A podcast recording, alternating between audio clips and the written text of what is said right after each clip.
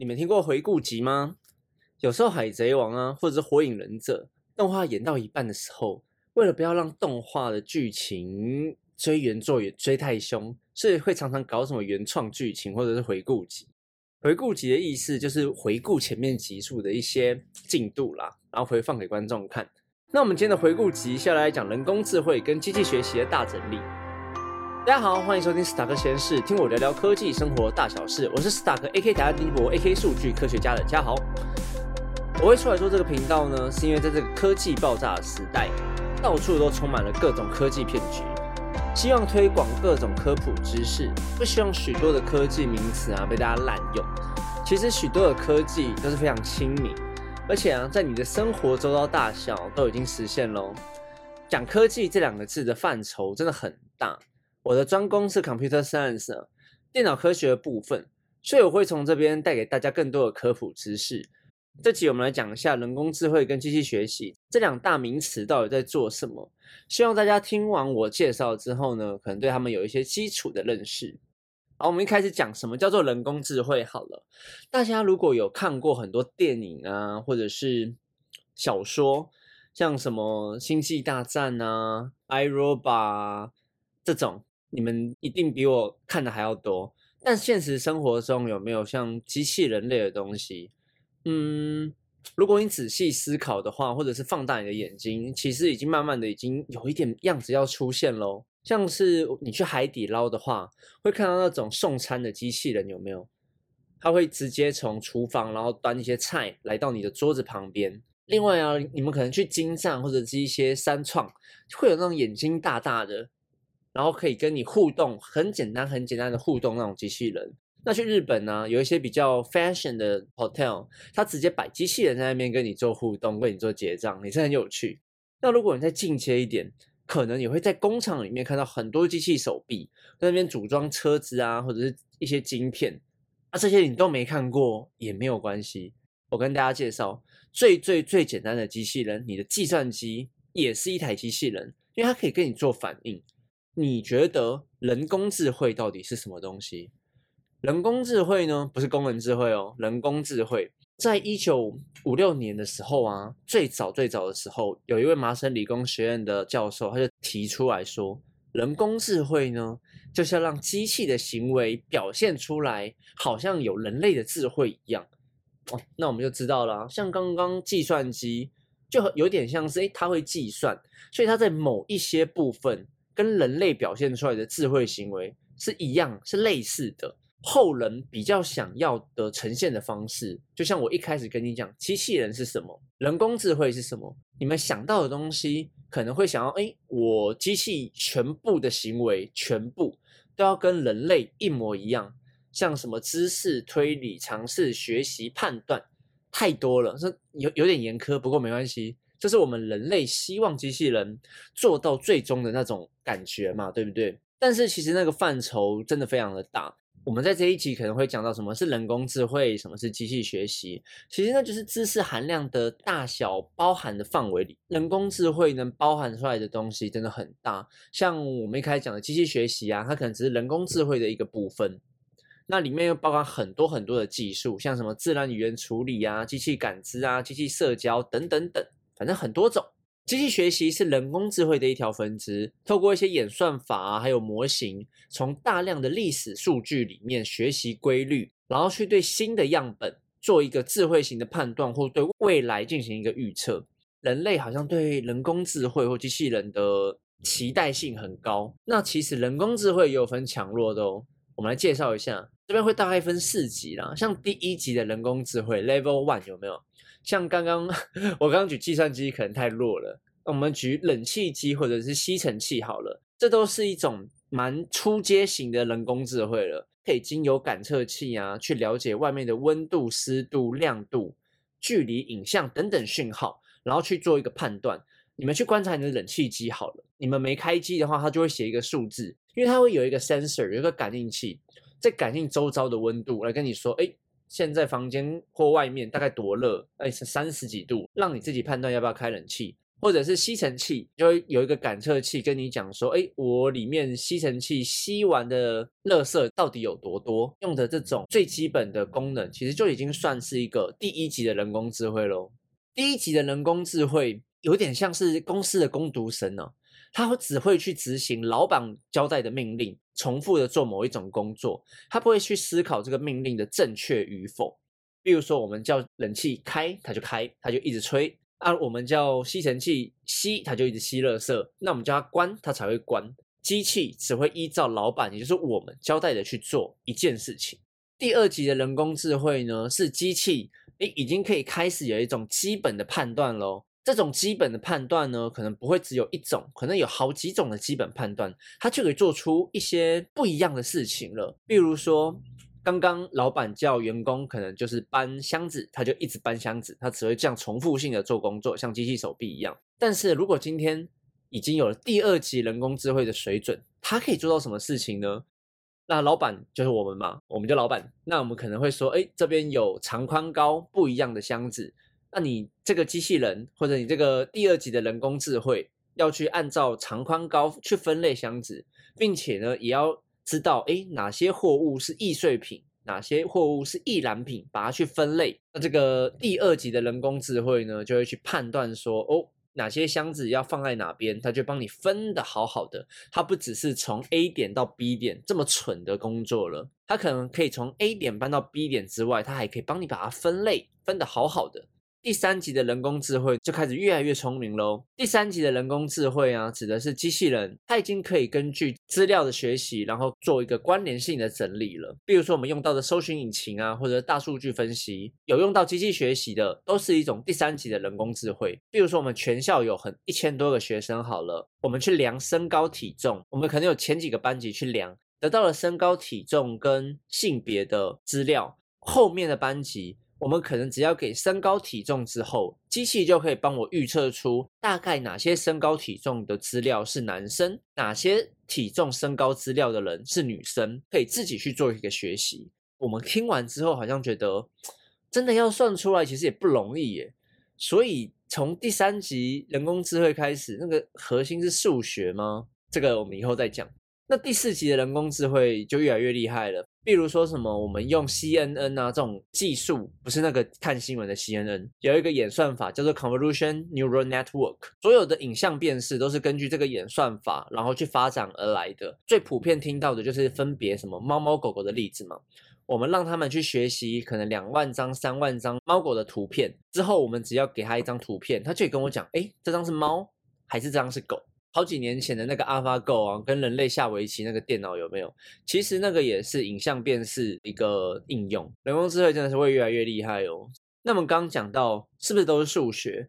我想跟大家讲说，是也不是，因为如果你不是专门在攻这一块，或者是要创新研发我们的演算法啊，或者是模型的人。我真的觉得很多知识，大家要当成工具，而不是一种很痛苦的学问。我认为大家要做的事情是看得懂，大家不要去害怕数学，而是怎么运用数学到你自己想要做的东西上面。这边我岔题一下，来讲一下，说我们台大有一门课叫做 CS 加 X，这个 X 呢指的是各行各业，CS 就是我一开始讲的 Computer Science 电脑科学的部分。你学了电脑科学之后，你还是要去对我们人类世界上有更多的帮助嘛？比如说会计系啊、农业系啊，或者是商业、动画、运动，反正有很多种可以应用的东西就对了。因为我们帮过很多系，创造出他们系上自己的平台或者是机器人，做出更好的判断，然后帮助他们这个科系的一个应用。那我讲到这边，不知道大家对人工智慧的。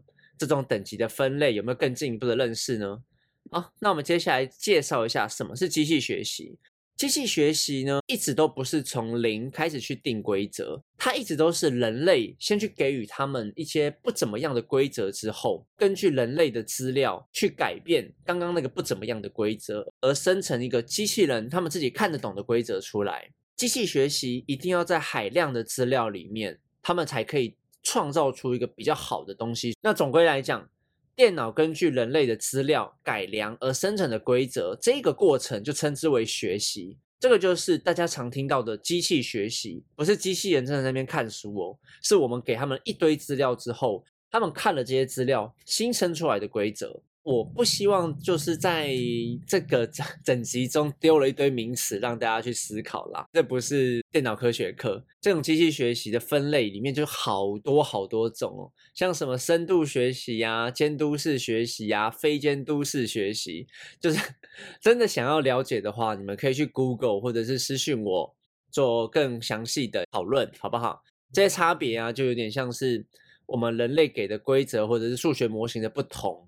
然后他们会有不同的学习方式，可能有些东西比较适合监督式学习，有一些我们想做的事情比较适合非监督式学习，哎，这都不一定。像 AlphaGo 就历经过使用深度模型啊、监督式学习、非监督式学习的改良，他们都用过了，并不是一次就到位，说，哎，我就是要用监督式学习达到我最强的效果，没有这种事。每个科学家啊，都是慢慢的不断 try and error 而成的东西。其实不只是我们科学家啦。我相信大家在人生道路中啊，做事一都不可能一步登天嘛，大家都是慢慢的努力，然后去不断的尝试各种的方法，达到最好的结果。那我后面要讲一下人工智慧，他们到底有没有什么专长或者是弱点？一定有的，好不好？就像我们刚从前面听下来啊，人工智慧非常擅长照着规则走，只要我们人类帮他定好规则，我们叫他往左，机器绝对不会敢往右边走，除非它宕机了。人工智慧啊，不太擅长凭空的创造，而且 AI 是没有意志的，他们不知道什么叫做正确的答案。人工智慧非常擅长从图像或者是声音里面去采集数据，然后进行一些处理。大家如果在用 iPhone 的话，那个 Face ID 啊，或者是到了中国大陆那边去，他们会有一个什么天网系统嘛？你不能做坏事，因为他们。到处都有摄影镜头在盯着你看，然后去对你的人脸做判断。如果你做了什么坏事，就这个就是你这你做的，他们百口莫辩。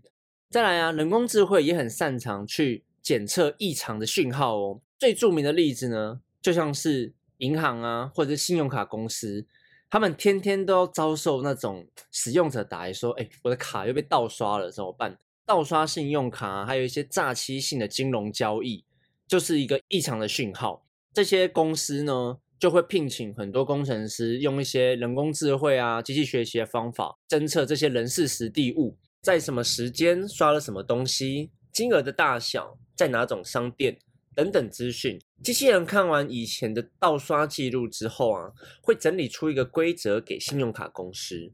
如果一笔新的刷卡记录进来之后，根据以往使用者的资讯比对，电脑会去判断。这笔新的刷卡记录是不是正常？如果是异常刷卡的话，它就会马上停用，或者是告知使用者。另外啊，大家说到人工智慧，最喜欢拿来讲的应用方式就是预测。但这个预测真的有点不太像是大家想象的那种啦。唐启阳老师或者是一些算命学家那边哦，你明天会怎么样？不是这种预测，好不好？人工智慧的预测呢，指的是从我们的大数据，就是海量的数据之后，发现一个规则。它可能会这个规则，大家可以想象成一个数学的曲线好了。根据我们以前的资料推测，如果后面来的资料来的话，有可能会在这条曲线上跑到什么位置去？那人工智能还有一个很擅长的东西叫做优化 （optimize），它可以优化很多复杂的系统啊，还有任务。Google 的数据中心、能源还有散热改良，就是用机器学习来优化的很好的例子。综合我们刚讲的，人工智慧真的有超多的优点，而且它的反应速度比人类快的不知道好几倍，比人类有更加的准确性啊、可靠性，能盯的时间很久。人类要睡觉，机器不用。大家都听到很多无人工厂都二十四小时开的吗？最重要的是啊，它比人类多了更多的耐心跟警觉心。就是他们听完了那么多好处，总不可能它没有弱点。那我们来讲它第一个弱点呢，指的是我们的机器人啊或人工智慧。它的功能性非常的单一，一直讲那个计算机好了，一直拿出来编，计算机就只能拿来做计算的功能嘛。那像我们很强的人工智慧，像 AlphaGo 好了，它下赢了全世界的人类，但是它只会下棋而已，它不能陪你聊天，它不能帮你买菜，它不能帮你组装任何东西，它只能下棋。以此类推，刚刚我讲的任何一个功能，也许有一些机器人可以帮你进行。但一样，他就只能做那件事。一旦场景改变啊，或者超过一定的范围，他不能立即的转换思考，因为他没学过，我们也没有加装那种硬体给他去执行。就连 AlphaGo 也需要人类帮他放棋子，好不好？那另外呢，是解释力很弱，解释利落哦就比较像是机器学习的范畴里面的。机器学习我们刚刚讲好像很神嘛，对不对？我们丢了一堆资料给他，他就可以去学习之后去做判断。但是学习完之后的东西太过复杂了，有点像是黑盒子一样，我们没有办法对这个黑盒子做出一个很好的解释。那这个解释有些人就会觉得不重要，但不是哦。如果听众有一些统计背景知识的朋友的话，你就知道，你们统计学在做模型啊，还有资料收集的时候，解释力是非常重要的。但是呢，机器学习这一门学科。结果才是最重要的，中间的解释跟资料的收集，还有一些关联性的高低，某些时刻就相对的不是这么重要。电脑科学也有延伸出相对来解决这个东西的办法啦。但是解释力弱这一点呢，是是人工智慧比较弱的一项。另外呢，还有一些像安全性啊或 security 的问题，或者是这个正确率，如果延伸到我们人类之后，到底能不能把它好好的妥善应用？人机互动的这个问题有没有办法解决？那这边我举个例子好了。如果今天像是特斯拉，它在它的界面上说：“哎，我们人类在特斯拉的这台车上有百分之九十六的安全性。”有些人会想说，九十六其实很高了。但问题是你有四趴可能会有撞车或者是一些发生事故的危机，还是命啊？怎么可能？因为你有四趴牺牲掉，大家就会觉得你 OK，或者是一些医疗上面的例子。比如说，如果今天我们我们把影像辨识用在医疗上好了，开刀的时候让机器人去开，他说：“诶，我有九十七 percent 开刀成功的几率，另外三 percent 我可能不小心你的血管就被我划爆了，因为我认错了嘛，是血管的东西看成不是血管，我就把它切掉，诶，这样嗯丢吧。所以现在科技辅助医疗上不会让机器自己自动的去开刀，像这种弱点啊，就可能要慢慢的克服。才可以应用在比较 critical、比较人命关天的地方上面去。在机器学习、人工智慧的历史呢，也是起起伏伏的啦。AI 跟人工智慧啊，这根本就不是新的东西。其实早在一九五零年的时候，最早在图灵测试开始的时候，就有类似的想法出来了。在一九五零被提出来到一九五六年的时候，是一个爆发性，大家可能很多学者都在讨论啊，都在做研究的时候。但是因为硬体的关系，当时的电脑计算能力有限，没有办法把我们人类想要的东西全部打下来，并做一个很快的处理，所以它很快的就没落了。中间有几次起起伏伏，也都是类似硬体的问题。到了现在，半导体科技的提升，硬体软体的大爆发时代，透过网络，大家都可以把知识好好的交流去传递。像现在我们二零一二年开始的第三次机器学习跟人工智慧的热潮，相信这一波可以带给我们人类历史上，不管是人工智慧或者是电脑科学上，有个更加速的爆发。那关于人工智慧会不会真的把人类的工作都抢走？可以听听我们其他集数的介绍，像 Apple Podcast、Spotify EP 十七，人类的工作是不是真的会被 AI 抢走？到底人工智慧擅长什么职业呢？对于这些话题有兴趣的朋友，赶快去听听吧。好，那我们今天的节目就到这边结束喽。喜欢我们介绍科技的朋友，赶快来我们 FB、IG 或者 iTune 下留言分享。那我们下次见，拜拜。